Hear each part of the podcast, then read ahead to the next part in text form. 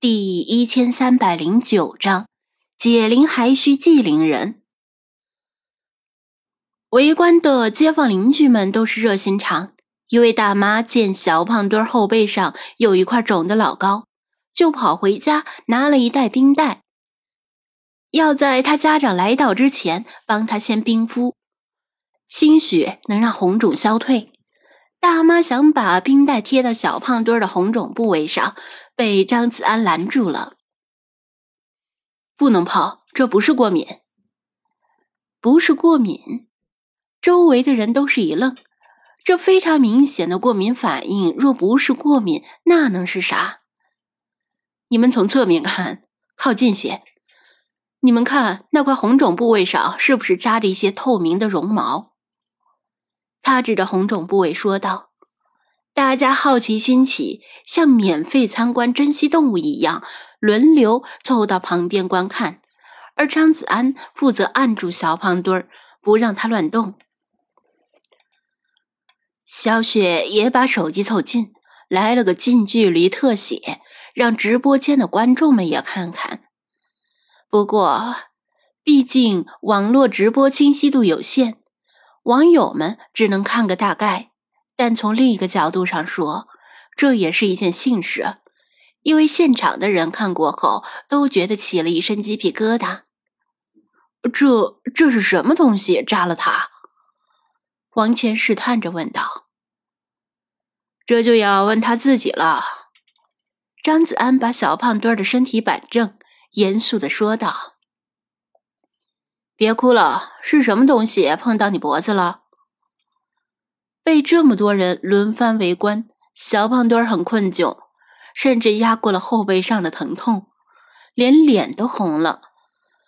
还有人怀疑是不是背后的红疹蔓延到了脸上。好像好像是虫子，我从树底下走过，有东西掉我脖子上，顺着衣领滑了进去。我抖了下衣服，那虫子就掉下去了，但是后背就开始疼。小胖墩抽泣着，断断续续的把他所知道的情况讲了出来。有人要拉着小胖墩儿去医院，也有人追问他父母的电话是多少，要给他父母打电话。小云，回店里找些胶布或者透明胶带也行。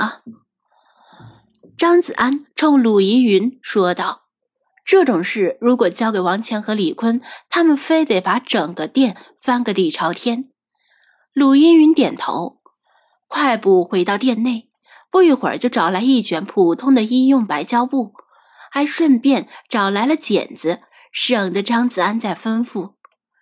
张子安剪下一段胶布，告诉小胖墩儿忍着点，然后贴到了红肿部位上。胶布触动那些透明绒毛，令小胖墩儿龇牙咧嘴，又要哭。不等大家反应过来，张子安揪住胶布，飞快的一扯，哧啦！一道裂帛般的声音，听得众人感同身受。他又把刚贴上的胶布撕下来，你干嘛？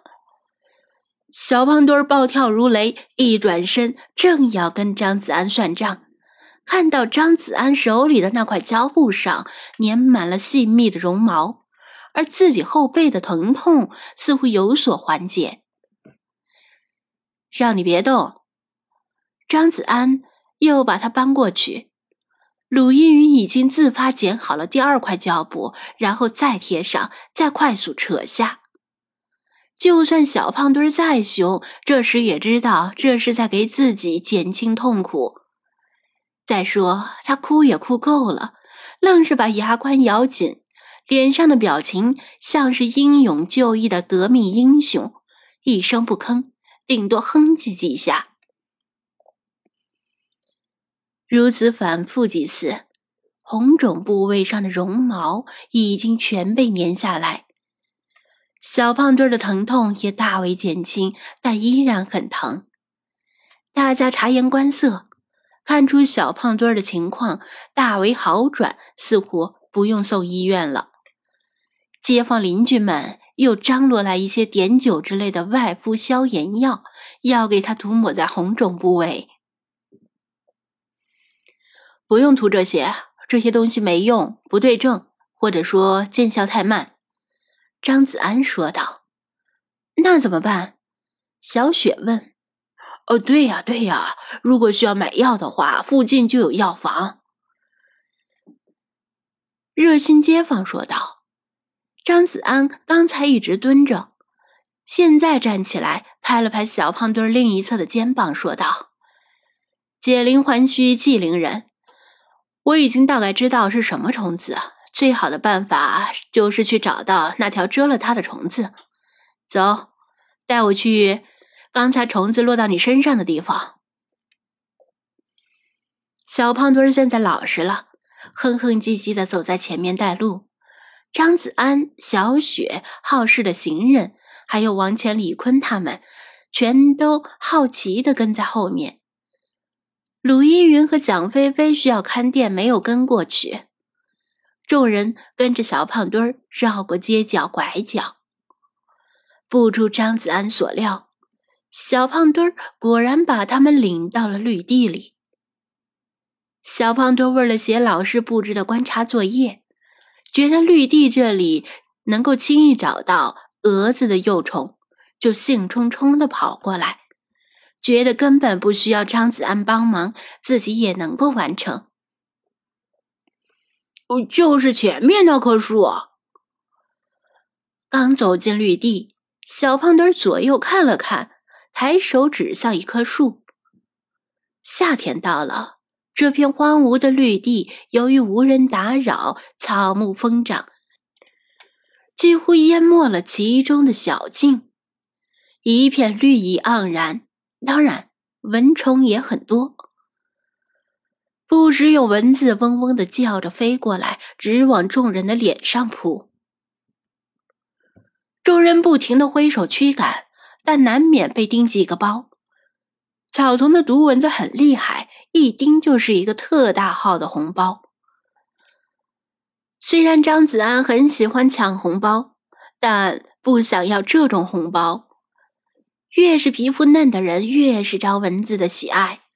比如小雪和小胖墩儿，特别是前者，还要一只手拿着手机，更是直播间的观众们被镜头晃得眼晕。张子安悄悄地从裤兜里掏出拼夕夕版的清凉油，这是在艾希意外发现的神器，往自己身上抹了点儿，又借故在小雪肩头一拍。